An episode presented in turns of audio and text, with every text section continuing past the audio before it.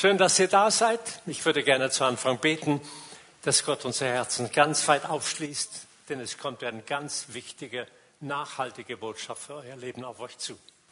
Vater im Himmel, danke, dass du dich unseren Herzen offenbarst. Danke, dass dieser Morgen ein Wendepunkt im Leben vieler hier sein wird. Du wirst unseren Herzen etwas bewusst machen, wer du bist wie wir mit dir in einer herzlichen, liebevollen Gemeinschaft unser Leben führen dürfen. Dir sei alle Ehre, aller Ruhm, Herr. Amen. Das Thema für diesen Morgen heißt Heilwerden in der Liebe des Vaters. Vor einigen Monaten hat Gott mir eine neue Dimension für mein geistliches Leben vor Augen geführt. Eigentlich nicht ganz neu, aber in der Tiefe aufgeschlossen, wie ich es vorher noch nie gesehen und auch kaum mal gehört habe. Er gründet sich in diesem Bibeltext Johannes 17, Vers 3. Und das ewige Leben zu haben heißt, dich zu kennen, den einzig wahren Gott und den zu kennen, den du gesandt hast, Jesus Christus. Der Begriff ewiges Leben habe ich extra ein bisschen fetter hier gedruckt, um damit deutlich zu machen, es geht hier um eine Lebensdimension, nicht nur ein Leben ohne Ende in aller Ewigkeit, sondern um eine Lebenskraft, um eine Lebensfreude, um einen Lebensinhalt, der Gott sein will und den er ausstrahlt und den er in deinem Leben verbreitern und erweitern möchte an diesem Tag. Wir werden eine neue Dimension auch vom Vater heute kennenlernen. Dieses Bild soll euch einfach zeigen, so darf es zwischen dir und dem himmlischen Vater werden. Immer wieder Sprünge in seine Arme. Und eins garantiere ich dir, nie wirst du fallen. Er nimmt dich immer auf und liebt dich. Viele Christen haben zwar eine tiefe Liebe und Beziehung zu Jesus, kennen aber den Vater von eher von ferne. Zu wem betest du am häufigsten? Ob wir zu Gott, dem Vater, eine Beziehung haben, drückt sich nämlich in unserem Beten aus, in unserem grundsätzlichen Glaubensverständnis und wie wir auch die Bibel lesen. Was lehrt Jesus, wie wir beten sollen? Ach, Herr Jesus, du weißt, die Schwiegermutter ist krank. Herr Jesus, meine Kinder behüte sie auf dem Weg zur Schule. Herr Jesus, ich mache jetzt eine Reise in die Ferien. Bitte komm du mit uns. Herr Jesus, segne du die Gemeinde. Herr Jesus, Herr Jesus, Herr Jesus. Wem, bei wem ist das üblich so? Dass die Hauptstoßrichtung deiner Gebete zu Jesus geht. Darf mal deine Hand sehen? Das wäre vor langer Zeit bei mir auch so gewesen. Ich hätte dann auch die Hand gehoben. Aber ist das richtig? Es ist nicht verkehrt, aber es ist das Optimale, was Gott lehrt und die Bibel lehrt. Da wollen wir ein Stückchen weitergehen. Es entgeht uns nämlich sehr viel, wenn wir die Dimension des Vaters im Himmel nicht kennen oder zu wenig kennen. Wir werden geheilt durch die Liebe des Vaters. Hier ist das Gebet, das Jesus lehrt. Und lass es mal ganz neu auf dich wirken. Jesus sagt, darum sollt ihr so beten. Unser Vater im Himmel, dein Name werde geheiligt, dein Reich komme, dein Wille geschehe, wie im Himmel so auch auf Erden. Unser tägliches Brot gib uns heute und vergib uns unsere Schuld, wie auch wir vergeben unseren Schuldigen. Und führe uns nicht in Versuchung, sondern erlöse uns von dem Bösen. Denn dein ist das Reich und die Kraft und die Herrlichkeit in Ewigkeit. Amen. Wer von euch betet das Vater unser täglich? Ihr lieben Leute, ich habe das lange nicht getan und das habe ich aber angefangen zu tun, seit Gott mir aufgeschlossen hat, dass er das so gelehrt hat in der Bibel. Manche Leute sagen, ja, das ist nur eine Gebetsanleitung insgesamt. Kann man durchaus auch so interpretieren. Aber schaut einmal, was da drin steht. Zu wem sollen wir beten? Unser Vater. Und was hat es mit dem Vater auf sich? Er hat einen Namen, der geheiligt werden soll, als etwas Besonderes, Spezielles akzeptiert und wertgeschätzt. Das Reich ist wessen Reich? Des Vaters Reich. Wessen Wille soll auf der Erde geschehen? Der Wille des Vaters. Wer gibt uns das täglich Brot? Hier ist das die Bäckerei, der Mikro, Coop und wie sie alle heißen. Da kriegen wir unser Brot her. Vergessen wir nicht, das kann sich sehr schnell ändern. Wir merken an der Veränderung in der, in der, im Klima, dass wir nicht auf ewig hier auf diesem Planeten sein können. Aber letztlich ist der Vater es, der uns die Nahrung zukommen lässt. Und darum dürfen wir und sollen wir auch beten. Wer vergibt unsere Schuld? Der Vater. Meistens beten wir, Jesus, hier komme ich, habe hab Mist gebaut. Ich bin in Sünde gefallen. Bitte vergib mir. Habe ich auch viele Male so gebetet. Aber heute weiß ich, eigentlich darf ich sagen, Vater, das war nicht gut. Bitte vergib mir. Und dann wird das Blut Jesu und sein Opfer wirksam an mir. Es ist nicht verkehrt, das auch Jesus zu bekennen. Aber es wird hier sehr deutlich auf den Vater hingewiesen. Wer schützt uns vor Versuchung? Der Vater.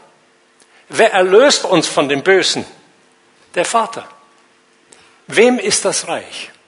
Es ist das Reich des Vaters.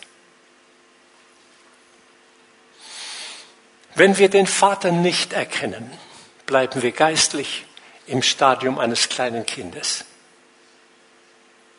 Und es ist so, dass manche Leute sagen, ich komme im Glaubensleben nicht richtig vorwärts. Irgendwie sollte ich doch nach so vielen Jahren in der Lage sein, viel mehr für Gott auszurichten, viel sicherer in Gott zu sein, mich nicht von so und diesen Dingen irritieren zu lassen und Gott einfach besser zu kennen. Wir werden jetzt einen Bibeltext miteinander betrachten, der uns zeigt, dass kleine Kinder Jesus Kinder und Jesus Beter sind. Und wenn wir heranwachsen zu jungen Kindern, dass der Vater in diesem Stadium für uns eine neue, tiefe Bedeutung bekommt. Ich schreibe euch Kinder, das steht in 2.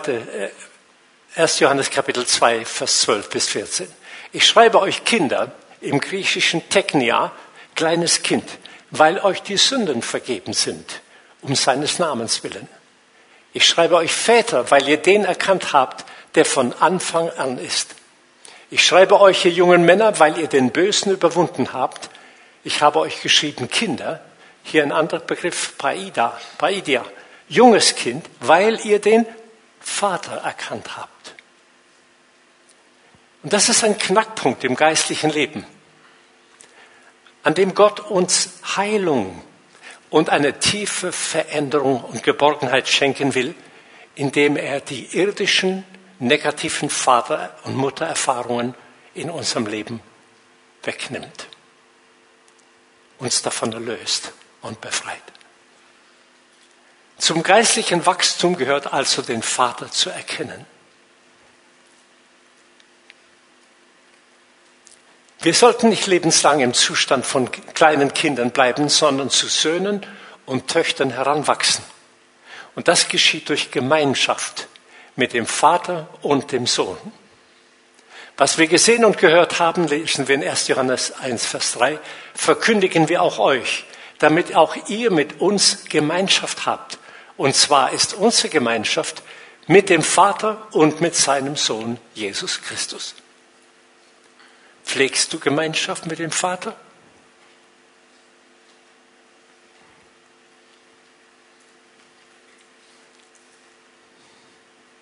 Wie wachsen wir zu Söhnen und Töchtern heran? Wie können wir es praktizieren? Als Gott mir das mehr aufgeschlossen hat, dass der Vater eigentlich im Zentrum meines Lebens stehen sollte, hat das mein Beten auch sehr verändert. Wie sieht deine stille Zeit aus? Die Zeit, die du mit Gott verbringst. Ist sie für dich ein Gewinn, ein Genuss, etwas Schönes oder eine Pflichterfüllung? Wenn es eine Pflichterfüllung ist, dann bist du noch in einem Stadium, wo Gott dich mit groß, mit Eilpost, mit A-Post herausholen möchte in eine Liebesbeziehung zu ihm, in, in die Erkenntnis seiner Herrlichkeit. Es ist wichtig, dass wir Bibel lesen, dass wir Gott danken für das Gute, was wir empfangen dürfen, dass wir ihm Bitten vorbringen, Meine Frau und ich machen meistens, nachdem jeder von uns alleine Zeit mit Gott verbracht hat, dann auch noch eine gemeinsame Zeit, in der wir alle unsere vier Söhne und ihre Familien auch vor Gott ausbreiten, Freunde, die wir haben, Menschen, die Not, die sich an uns gewendet haben. Das hat einen absoluten Platz und ist richtig und darf an wen adressiert sein? An den Vater und vielmal auch in dem Namen von Jesus Christus. Und wir kriegen einen Stempel auf das Gebet, dass es wirksam ist. Suchst du das Angesicht des Vaters? Für viele Menschen ist der Begriff Vater belastet. Ich komme nachher noch detaillierter darauf zurück. Weil wir alle einen irdischen Vater in der Regel haben. Eine irdische Mutter. Gott ist Vater und Mutter in einem. Wir Menschen würden das nicht ertragen, Vater und Mutter zugleich zu sein. Ich bin froh, dass Gott meinen Kindern eine Mutter geschenkt hat. Und dass wir zu zweit manchmal auch an unsere Grenzen kamen mit den vier Jungs. Es ist gut, dass es Väter gibt und Mütter gibt in dieser Welt. Aber Gott ist Vater und Mutter in einem.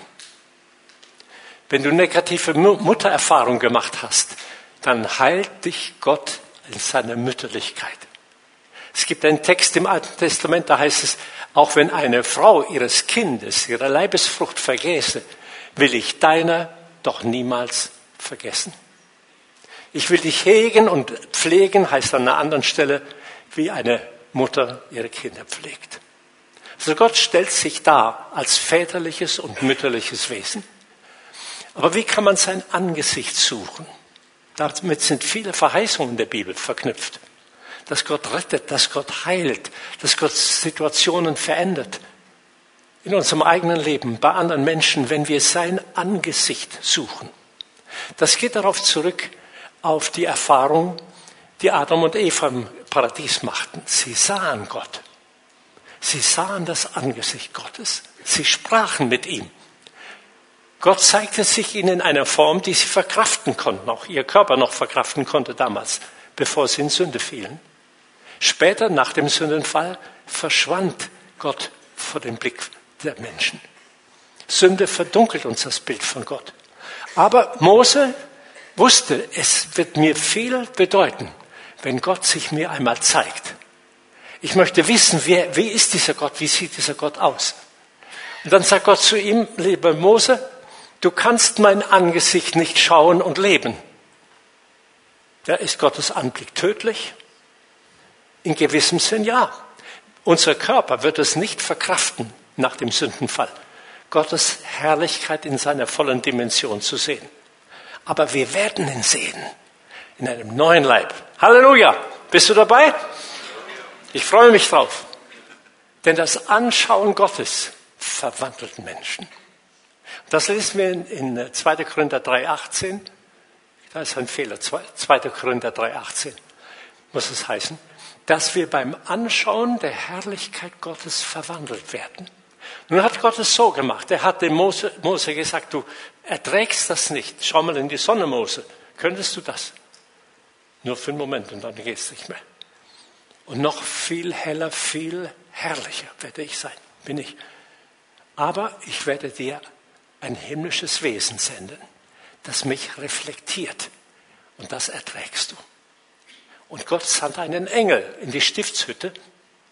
Und Mose sprach mit einem Engel und bekam von einem Engel, lesen wir in Apostelgeschichte 5, ich glaube 8, in der Predigt des Stephanus, dass Gott durch Engel Mose das Gesetz gegeben hat. Die, die konnte Mose verkraften, der Anblick. Aber wir dürfen uns etwas innerlich vor Augen stellen. Ich habe es früher nie gehört, dass ein Pastor mal sagte, benutzt doch deine Fantasie, um dir geistliche Wahrheiten zu visualisieren. Und es ist so ein wunderbares Geschenk. Wir können uns allen möglichen Mist, Entschuldigung, in unsere Fantasie reinziehen durch Internet, durch alle möglichen Dinge.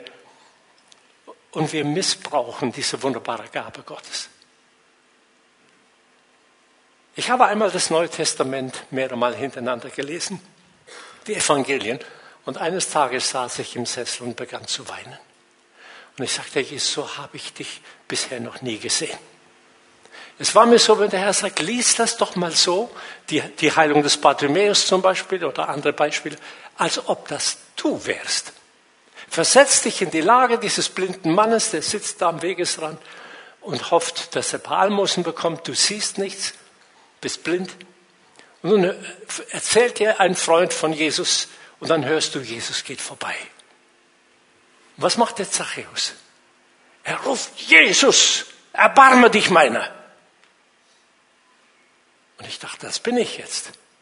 Und was passiert? Jesus ließ ihn zu sich kommen und sagt zu ihm, was willst du, dass ich dir tun soll? Als ich das las, liefen mir die Tränen über die Backen. Ich dachte, Jesus, so habe ich dich noch nie gesehen und gehört. Ich habe viele deiner Worte mehr als Drohung, als harte Forderung gelesen. Wer, wer sein Leben festhält, wird es verlieren. Wer es aber loslässt, um meinetwillen, wird das wahre Leben finden. Und dann merkte ich plötzlich, der Sound stimmt nicht. Das muss man so lesen. Wer sein Leben festhält, wird es verlieren. Wer sein Leben hingibt, um meinetwillen, wird das wahre Leben finden. Merkt ihr, was das für ein Unterschied ist? Auch wie du die Bibel liest, ob sie dich bedroht oder beglückt, ist eine Frage deiner Sichtweise, die du über Gott hast. Und Gott möchte uns an diesem Morgen helfen, in eine neue Kind-Vater- oder Sohn-Vater-Beziehung hineinzuwachsen. Bist du dabei? Erlaubst du Gott, dich in deinem Herzen zu offenbaren, dann gebrauch deine Fantasie und male dir Jesu Herrlichkeit aus. Denn Gott sandte Jesus als sein Abbild. Jesus sagte, wir kommen noch später darauf zurück, wer mich sieht, sieht den Vater. Als, als ich mir dann darüber nachdachte, wie Jesus die Kinder segnete, wie wir es heute Morgen auch hier praktiziert haben, in der Nachfolge von Jesus, wie hat er sie wohl angeschaut? Ich segne dich im Namen des Vaters, des Sohnes und des Heiligen Geistes. Wahrlich nicht. Die Bibel sagt, er liebkoste sie. Er ging mit diesen kleinen Zärtlichen um, küsste sie, lächelte sie an. Das ist Gott. Wenn du ein anderes Gottesbild hast, das dich bedroht, beängstigt, dann lass das heute im Tod von Jesus fallen. Lass dir durch diese Botschaft, durch die Gegenwart Gottes mit deiner erneuerten Fantasie ein Bild von der Herrlichkeit Gottes ins Herz prägen, von der Herrlichkeit des Vaters. Und wenn du damit beginnst, zunächst einmal über Jesus, sein Leben, seine Worte, sein Handeln zu, zu reflektieren, dass eigentlich der Vater in Christus die Dinge tut. Gott war in Christus, sagt die, sagt die Bibel wörtlich, und versöhnte die Welt mit ihm selber. Der ganze Grund, warum Jesus auf die Erde kam, war, die Welt mit Gott zu versöhnen und den Vater sichtbar zu machen.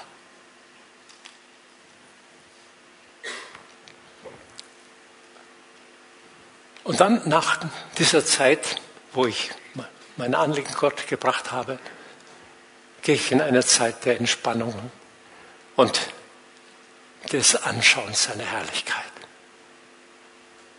In mir ist ein goldener Raum, in dir auch, wenn du Jesus gehörst. Durch die Innerwohnung Jesu ist ein goldenes Licht in dir. Und du bist eingeladen, mit Jesus in deinem Herzen Gemeinschaft zu haben. Und Jesus sagte nicht nur, ich komme zu dir, sondern der Vater und ich werden kommen und Wohnung in ihm nehmen. Stell dir das einmal vor. Als Jesus den Jüngern einmal zeigte, wie er wirklich ist in der himmlischen Welt, wurde er auf dem Berg verklärt, sein Angesicht leuchtete wie die Sonne, seine Kleider wurden strahlend weiß und es war den Jüngern völlig wohl. Petrus sagte, jetzt bauen wir hier. Hier ist so toll, hier bleiben wir jetzt in Zukunft. Bis Jesus sagte, Jungs, das ist noch nicht der Platz für euch heute. Wir müssen wieder runter ins Tal, da ist ein Besessener, der braucht Befreiung. Das sind Menschen, die brauchen eine Lösung. Aber ihr sollt wissen, wer ich wirklich bin. Ihr sollt wissen, von wem ich gesandt bin. Und die Bibel sagt, wir sahen seine Herrlichkeit, wie nur der einzig eine vom Vater sie hat. Und ich sage euch, Christentum bekommt eine neue Dimension, wenn wir Gott, den Vater, durch Jesus richtig sehen lernen. Und dann entspanne ich mich vor Gott. Ich habe meine Lust an dem Herrn. Psalm 34, ich glaube, Vers 7. Habe deine Lust an dem Herrn. Ergebnis? Er wird dir geben, was dein Herz wünscht. Schon ein interessanter Vorgang, oder? Sich an etwas freuen, Ergebnis, man wird erhört. Ist da eine kleine Kurskorrektur bei jemand nötig?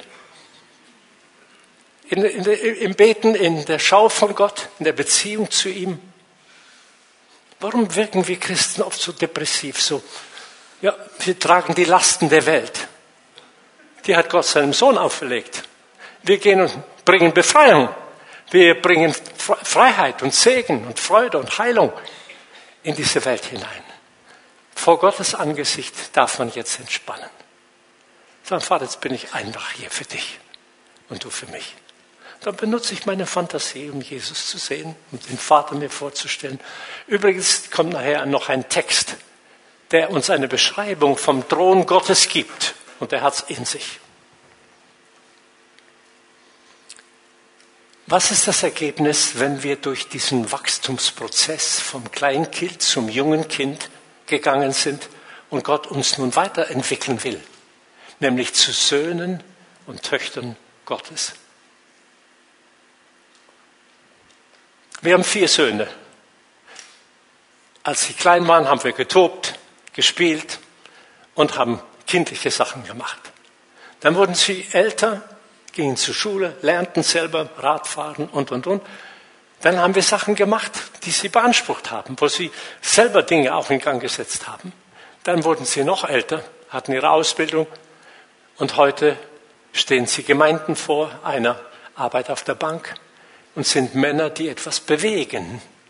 Söhne und Töchter Gottes sind Menschen, die etwas bewegen, die das nicht nur genießen, sondern die auch von Gott mit einbezogen werden in die Geschicke dieser Welt. Ein anderes Kennzeichen von jungen Männern oder Söhnen und Töchtern ist, sie sind stark geworden. Warum? Weil das Wort Gottes in ihnen bleibt und, den, und sie den Bösen überwunden haben. Der Teufel hat am liebsten, wenn möglichst viele Christen Babys bleiben. Die sind nicht gefährlich für ihn. Junge Kinder, schon etwas gefährlicher. Ich habe gehört, wie die beten und Gott heilt. Das ist interessant. An vielen Stellen ruft man heute Kinder, dass sie mit Kranken beten und viele Heilungen passieren. Weil diese jungen Kinder angefangen haben, ihr junges kindliches Vertrauen in Gott zu setzen und mit ihm zu rechnen. Aber hier ist noch eine andere Dimension. Die jungen Männer und jungen Frauen in Christus bewegen etwas. Sie verstehen, was der Vater will.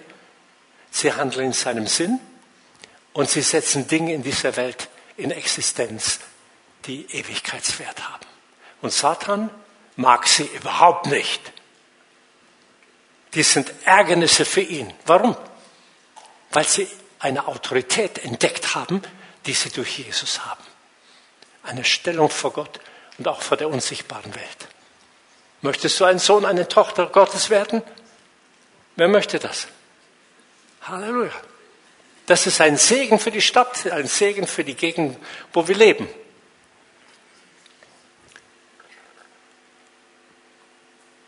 In Markus 16, Vers 17 sagt die Bibel, diese Zeichen werden folgen denen, die da glauben. In meinem Namen werden sie ähm, in neuen Sprachen reden, in meinem Namen werden sie Schlangen aufheben, es wird ihnen nicht schaden. Sie werden tödliches trinken, es wird ihnen nicht schaden. Also es gibt außergewöhnliche, übernatürliche Ergebnisse mehr und mehr, je mehr wir als Söhne und Töchter Gottes leben. Wir helfen mit, das Reich Gottes weiterzubauen. Wie können wir den Vater kennenlernen? Der Schlüssel ist nicht meine Predigt, der Schlüssel ist Jesus. Warum? Jesus rief und sprach, Johannes 12, 44, 45, wer an mich glaubt, glaubt nicht an mich, sondern an den, der mich gesandt hat. Und wer mich sieht, sieht den, der mich gesandt hat. Ich will es einmal so sagen. Jesus ist die Visualisierung des Herzens des Vaters. Darum das Beispiel mit der Kindersegnung. dann auch dieses sich hineinversetzen in die Beispiele der Bibel und mitempfinden, wie Jesus wohl gesagt hat, führt den Herr zu mir. Ich will den heilen. Sondern wie er vor ihm steht und sagt, was willst du, dass ich dir tun soll? Das musst du dir mal vorstellen. Gott sagt das zu dir. Mit einem Ton, der gewinnen will. Was willst du von mir? Manchmal haben wir so kuriose Wünsche dann und sagen, das erfüllt sich mit Sicherheit nicht. Aber Gott will mit uns zusammenarbeiten. Er sieht den, der mich gesandt hat. Also Jesus ist die Visualisierung des Vaters. Wenn du wissen willst, wie denkt der Vater, wie handelt der Vater, was wird er tun in der Situation, schau dir Jesus an. Du hast die Antwort. Wie schön, wie herrlich ist der Vater? Komm auf den Berg der Verklärung, guck ihn dir an. Mal lest das durch und schau ihn dir an. Oder auch in der Offenbarung im ersten Kapitel wird er auch beschrieben, Jesus. Der durch die Worte und das Leben Jesus, seines Sohnes, wird der Vater offenbar. Jesus sagte, wer an mich glaubt, glaubt nicht an mich, sondern an den, der mich gesandt hat. Und wer mich sieht, sieht den, der mich gesandt hat. Jedes Wort und Werk Jesu ist identisch mit dem Vater. Ist es also möglich, Gott den Vater kennenzulernen? Sehr einfach. Schau Jesus an. Hör Jesus zu. Und dann übertrag das auf deinen Vater im Himmel. Eine, ein paar Dinge herausgegriffen, die Jesus und die Bibel über den Gott, den Vater sagen. Psalm 90, Vers 2. Er ist der Vater, der Ursprung allen Seins das gesamte Universum, alles, was wir kennen, sehen und erforschen können. Alle Wunder der Schöpfung Natur haben ihren Ursprung in Gott dem Vater. Er hat das allerdings durch Jesus dann erschaffen. Es war nicht Gott der Vater, der die Welt erschuf. Er gab seinem Sohn die Autorität und Fähigkeit, dann die Erde zu erschaffen. Der Thron des himmlischen Vaters ist im Himmel wie es in diesem Wort schon heißt. 1. Chroniker 16, 27. Ein Foto des Thrones Gottes. Das sind vier Kriterien. Pracht ist vor seinem Thron. Habt ihr schon mal Pracht gesehen? Wenn ich so Bilder vom Königshaus, Queen Elizabeth und so weiter anschaue, dann merke ich, da ist so ein bisschen Pracht vorhanden. Ein bisschen. Das, was im Himmel ist, ist natürlich noch xxx mal vollkommener. Majestät ist vor seinem Thron. Also da zappeln keine Leute rum, da laufen Leute nicht mit Schürzen umher, sondern es Pracht dort. Alles ist in letzter Vollendung, was man dort sieht. Sein Thron, die Dienerschaft, die gesamte himmlische Welt. Pracht. Kraft ist in seiner Stätte. Wo Gott, der Vater, regiert, gibt es no limits. Das schreiben wir schnell mal auf irgendein paar Tonschuhe oder sowas. Aber das ist eigentlich lächerlich. Nur einer hat no limits. Das ist dein Vater im Himmel. Amen. Sollen wir ihm einen Applaus geben? Halleluja, Vater. Wir preisen dich, wir loben dich. Irgendeinen starken, mächtigen Namen. Und der vierte Punkt, in seiner Gegenwart ist Freude. Hallo? Was für ein Klima ist im Himmel? Oh, liebe Zeit. Jubel und Jauchzen ist da. Die Engel fallen nieder und rufen heilig, heilig, heilig ist Schönheit. Heilig, schön bist du, Vater. Halleluja. Das ist mein Daddy. Deiner auch? wessen, wessen im Himmel ist, ist dein Vater? Wer kann das bezeugen? Der himmlische Vater ist mein Vater. Okay? Der himmlische Vater zeugte Jesus. Das ist ein Geheimnis, das ich euch nicht erklären kann. Zur Zeugung unserer Kinder braucht es zwei. Meine Frau als Empfängerin und dann Heranbildung, Heranbilderin von neuem Leben Mann und Frau. Gott ist Mann und Frau, männlich, weiblich, väterlich, mütterlich, alles in einem. Das wird ein Geheimnis bleiben, bis wir droben sind und ihn fragen können, wie hast du denn das gemacht, Papa? Da wird es uns erklären. Hier noch ein viertes deutliches Zeichen. Jesus wurde vom Vater zu uns gesandt, um uns den Vater zu offenbaren und uns zum Vater zu führen. Das war die Mission Jesu. Die Welt zu erretten und zum Herz des Vaters zu führen. Weißt du, wo Jesus mit dir hin will? Dich dem Vater präsentieren. Dass du ihn kennenlernst, ihn lieben lernst, ihn anbeten lernst und dich an ihm erfreuen lernst. Jesus sagt, ich bin der Weg, die Wahrheit und das Leben. Niemand kommt zum Vater als nur durch mich. Darum gibt es auch gar keine andere Erlösungsmöglichkeit.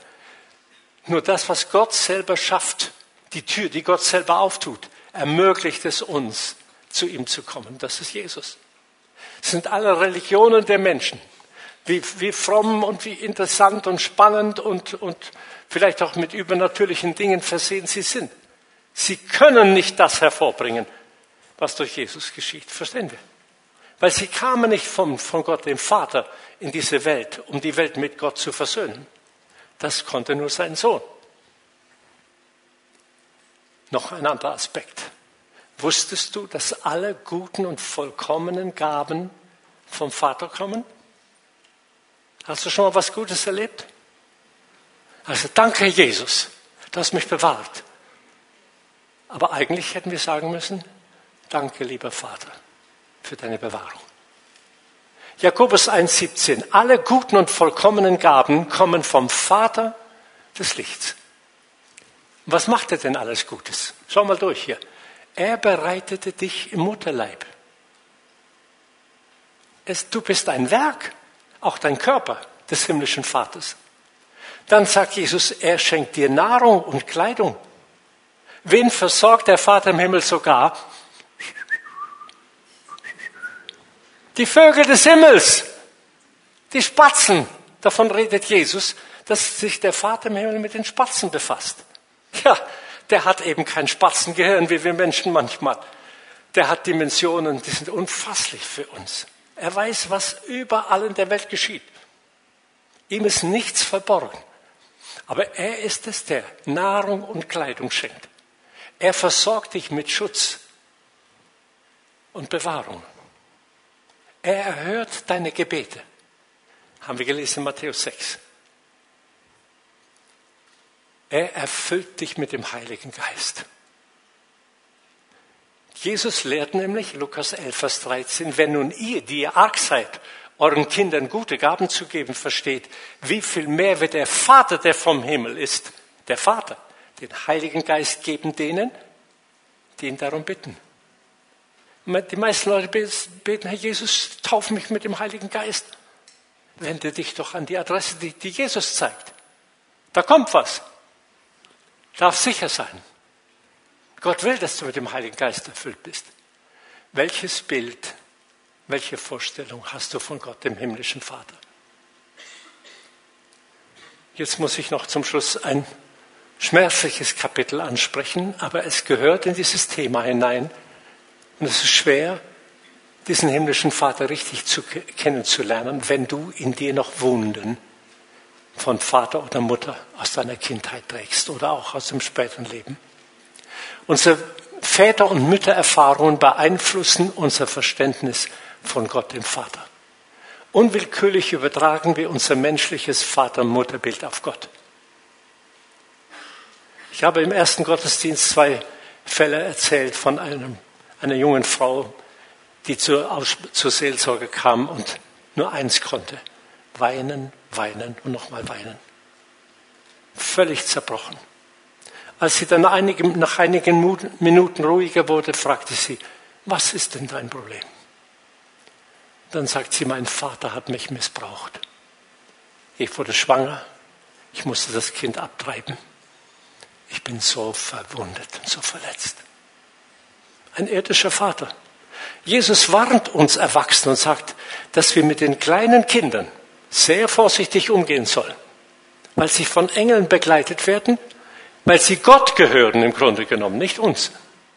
Und wenn wir ihnen Ärgernisse zufügen, dass das sehr gefährlich für uns und vor allem auch für die Kleinen ist. Gott weiß, dass ein kleines Kind noch sehr weich ist und die Eindrücke sehr tief in sich verankert. Und wenn wir als Väter oder Mütter total versagen, dann ist die Gefahr groß, dass sie später Mühe haben, Gott kennenzulernen. Weil immer wir dazwischen sind unser negatives Beispiel. Nun, ich möchte euch nicht Angst machen, Kinder zu kriegen und Kinder zu erziehen. Manchmal haben Leute uns gefragt, was habt ihr gemacht, dass eure Söhne so gut geraten sind? Da haben wir gesagt, das ist trotz uns passiert. Es ist Gnade Gottes. Aber einiges haben wir getan. Wir haben sie sehr früh an Jesus herangeführt. Am Bettchen gebetet, abends beim Abendessen Kinderbibel gelesen. Sie lernten zu beten. Sie haben uns miterlebt im Dienst und haben ein Verhältnis zu Jesus recht früh gefunden. Das hat ihr Leben stabilisiert. Und der Papa hat sich mit jedem dieser vier Söhne mal zusammengesetzt, als sie älter waren, und gesagt, wie hast du deine Kindheit erlebt? Wie hast du deinen Papa erlebt? Gibt es da etwas, was dich verletzt hat, was du mit dir rumträgst? Dann sprich es aus. Ich will dich um Vergebung bitten. Es ist schön, um Vergebung zu bitten. Es ist schön, Dinge zu bereinigen, denn wir sind nicht ohne Fehler, oder? Gibt es hier perfekte Eltern? Dann frag mal deine Kinder. Sie werden sagen, wie es wirklich ist. Wir können gar nicht perfekt sein, müssen wir auch nicht. Solange wir, solange wir vergeben, solange wir auch um Vergebung bitten können, kann jeder noch so große Misserfolg und Fehler auch bereinigt werden. Und das ist wichtig. So macht es Gott mit uns ja auch. Er braucht uns nie um Vergebung zu bitten, wir aber viele Male. Und er vergibt, obwohl er vollkommen ist. Und das ist etwas Schönes, auch für die Kinder zu beten. Und ihr lieben Eltern, macht ein Bekenntnis über euren Kindern. Sprecht etwas glaubensvoll aus. Je früher, umso besser. Auch wenn es noch kleine Würmchen sind. Ich habe proklamiert, ich und mein Haus oder wir und unser Haus, wir werden dem Herrn dienen. Es hat sich erfüllt. Drei sind Pastoren und einer arbeitet auf der Bank und hat heute Morgen in seiner Gemeinde zum ersten Mal die Leitung des Gottesdienstes übernommen. Sie dienen Gott mit ihren Frauen und lehren ihre Kinder jetzt wieder diese Wege zu gehen. Aber ich will jetzt nicht so rosig unsere Familie nur darstellen. Wir haben auch geweint und vergeben müssen und dergleichen. Wichtig ist, wenn wir negative Eindrücke in uns tragen, dass wir das loswerden bei Gott. Schau, es ist so bedeutsam, dass es deine Beziehung zu Gott, dem Vater, behindert, wenn du deinem Vater nicht vergibst. Dein Vater mag noch so viele Fehler gemacht haben. Deine Aufgabe jetzt ist die, zu vergeben und zu erlassen. Das heißt, ich kann nicht, das ist so tiefgehend. Er hat immer den anderen vorgezogen, er hat alles gekriegt und ich stand im Schatten. Gott hat auch das gesehen. Und schau mal, jedes Minus deines Lebens, lass Gott mal da reinkommen und was wird da draus? Ein Plus. Deine Minuserfahrungen in deiner Kindheit mit Mutter, Onkel, Tanten und was weiß ich, was alles so im Gelände fleucht und kreucht. Jedes Minus kann von Gott in ein Plus verwandelt werden, wenn du dein Herz Gott hinhältst. Sagst, Herr, ich komme nicht darüber weg, komm du hinein. Und der Vater kommt mit heilender Liebe hinein. Das ist auch das Ziel dieses heutigen Morgens. Manchmal ist aber gar kein Vater da gewesen. Wie soll denn ein Mensch im Glaubensleben den himmlischen Vater kennenlernen? Dann guck dir doch andere Väter an, die dir Eindruck machen, weil du denkst, die machen das ganz gut die verstehen sich untereinander und ersetzt das Bild durch die Liebe des Vaters im Himmel. Wenn du Muttererfahrung, ich hatte eine negative Muttererfahrung mit mir rumgetragen und wusste das gar nicht, es kam an die Oberfläche in unsere Ehe. In der Ehe kommt ja vieles an die Oberfläche, was die Kindheit geprägt hat. Schöne Prägungen, ungute Prägungen und darum ist es gut verheiratet zu sein. Jemand hat mal gesagt, die Ehe ist der beste Augenöffner für sich selber und auch für die Welt, für das, was um einen ist. Und in einem Gespräch mit Eva, ich kann das der Zeit halber jetzt nicht im Detail erklären, kam das an die Oberfläche, zeigte Gott mir dieses Problem, das du hier hast, rührt aus deiner Kindheit. Du hast zu wenig Nähe, Liebe und Herzlichkeit deiner Mutter erfahren. Das ist das Resultat. Darum kannst du das Weibliche nicht so annehmen und lieben. Und als Gott mir das zeigte, ist wie ein Deckel von einem Gefäß aufgegangen und ich fing an zu schluchzen und zu heulen. Mir war das peinlich. Mir saß meine Frau gegenüber, welcher man heult schon gerne, oder? Da sterben wir ja eher, als zu heulen oder um Vergebung zu bitten. Das, das bringt so viele Kronen durcheinander da oben. Aber es ist heilsam, heilsam. Manches muss mal an die Oberfläche. Und dann wusste ich, wie der Weg der Heilung aussieht. Schritt eins: vergib der Person. Aber vergeben können wir dann erst richtig, wenn wir uns einen Schaden auch wirklich bewusst machen.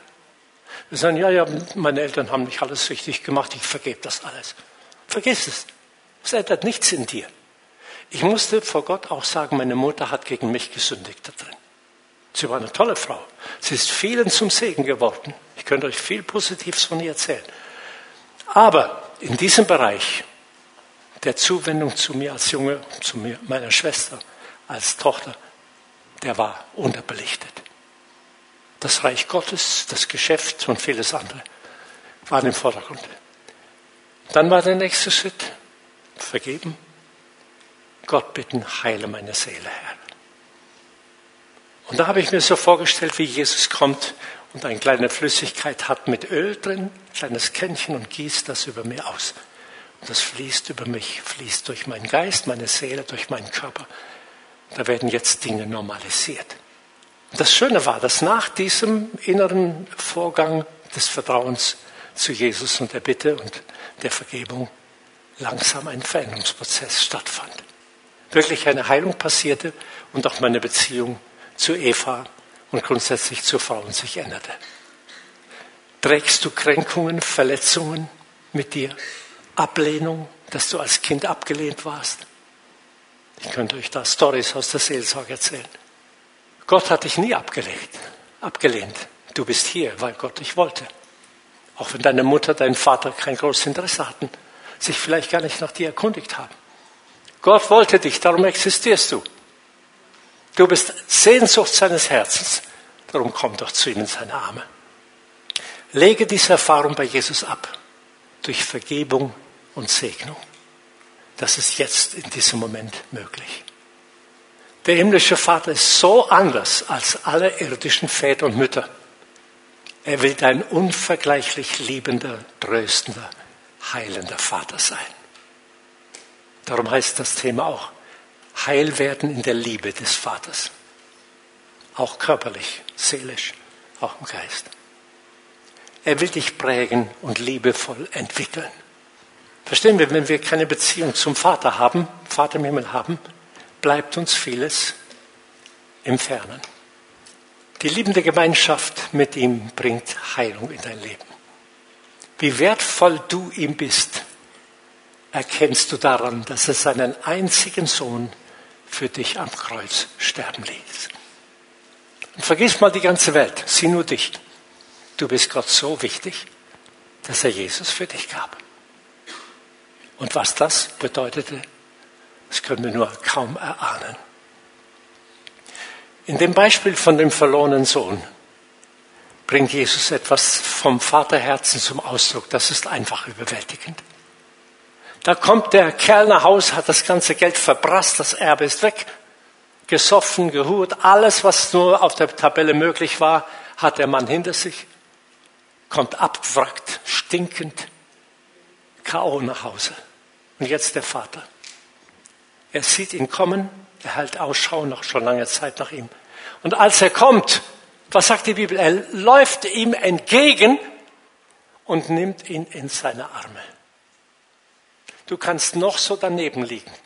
Gott will dich in seine Arme nehmen. und an seinem Herzen kommst du zur Ruhe. Halleluja! Du kannst noch so zerbrochen sein, noch so eine mangelhafte Kindheit gehabt haben, hin und her geschubst im Leben. In Gottes Armen wirst du heil und bekommst du ewiges Leben, Lebensqualität. Ja, er nimmt ihn mit nach Hause und dann beginnt für ihn ein neues Leben. Wie zerbrochen ein Mensch auch zum Vater kommt, er wird mit offenen Armen aufgenommen.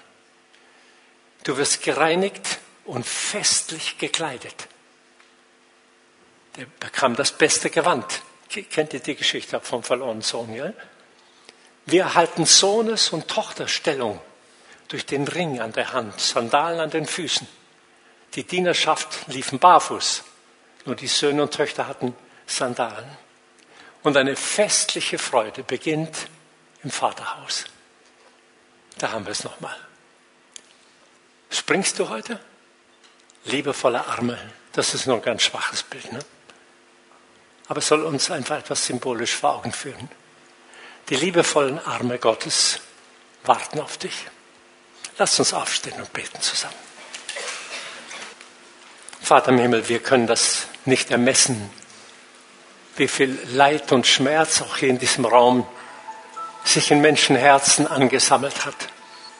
Wie viel Enttäuschungen, wie viel Tränen und wie viel Bitterkeit, Wut und auch Verbrochen, Zerbrochenheit sich entwickelt hat durch Erfahrungen im Leben. Aber Vater, ich danke dir, dass du hier bist mit der Herzlichkeit, mit der Milde, der Herrlichkeit und Liebe deines Herzens.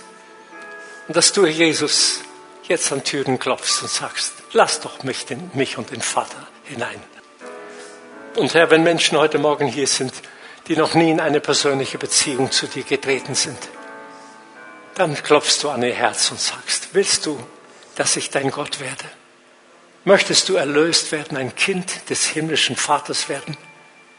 Ich nehme dich an. Vater, ich bete, dass Menschen jetzt kommen und dieses Leben von Jesus von dir geschenkt bekommen. Ist jemand hier heute Morgen? Sie hören vielleicht so eine Botschaft zum ersten Mal im Leben. Und Sie merken, wie nah das Christsein, wie nah Gott eigentlich uns Menschen ist. Sie sind nämlich ein Stück göttlich auch. Denn in ihnen wohnt ein Geist, der von Gott ausgegangen ist. Aber ob ihr Geist mit Gottes Geist eins geworden ist, das ist eine andere Frage. Das liegt an ihnen. Gott will eins werden mit ihnen, indem er Jesus auf die Erde sandte. Aber sie dürfen einen Schritt zu Jesus tun und sagen, Jesus, komm in mein Leben. Berühre meinen Geist. Mach mich zu einem Kind Gottes. Führe mich zum Vater. Ist jemand hier heute Morgen, der sagt, ich möchte Gott, den Vater, kennenlernen und ein Kind Gottes werden? Hebe doch deine Hand zum Zeichen dafür. Tu dein Herz auf. Jesus sagt, wer zu mir kommt, den werde ich nicht hinausstoßen. Dein Leben kann noch so zerbrochen sein. Du hast vielleicht in der vergangenen Woche den größten Mist deines Lebens gebaut. Gott ist größer. Wenn du bereit bist, mit ihm die Wege zu gehen, die Gott für dich geplant hat, kann vieles heil werden, neu werden, schön werden. Aber du sollst vor allem innen heil werden. Und die Schlussfrage, wer von uns braucht innerlich Heilung von Vater- oder Mutterbild, das bedrückend, beängstigend, verletzend, demütigend und kränkend war? Hebe doch einmal deine Hand. Wir wollen für dich beten. Ja, das sind viele Hände. Komm mit deinem Herzen, halt es Jesus hin. Sag, Herr, hier bringe ich die Erfahrungen, hier bringe ich das, was mich bis heute nie richtig hat zur Ruhe kommen lassen, was bei dem Gedanken Papa oder Mama unangenehme Gefühle in mir auslöst. Ich bin jetzt schon jahrelang im Leben, aber das ist immer noch etwas, was mich belastet und beschwert. Willst du es heute Jesus bringen? Ich möchte die Mitarbeiter aus den Hauszellen bitten, nach vorne zu kommen und möchte die Menschen, die Heilung brauchen in ihrer Seele, jetzt einladen. Komm zum Vater. Komm schrittweise zu diesen Mitarbeitern. Sie werden, du kannst es ihnen sagen, vielleicht generell, um was es geht, was dir Not macht. Und sie werden für dich beten. Und du darfst dein Herz zu Gott hinhalten. Und er will dich heilen. Ich bin der Gott, sagt die Bibel, der da heilt. Ja, schön dich nicht nach vorne zu kommen und sie werden mit dir beten. Herr, ich preise dich für die Wunder, die jetzt geschehen, für die Wunder der Heilung, der Versöhnung, der Errettung. Diese alle Ehre, wunderbarer Vater, wunderbarer Sohn, wunderbarer Heiliger Geist. Amen.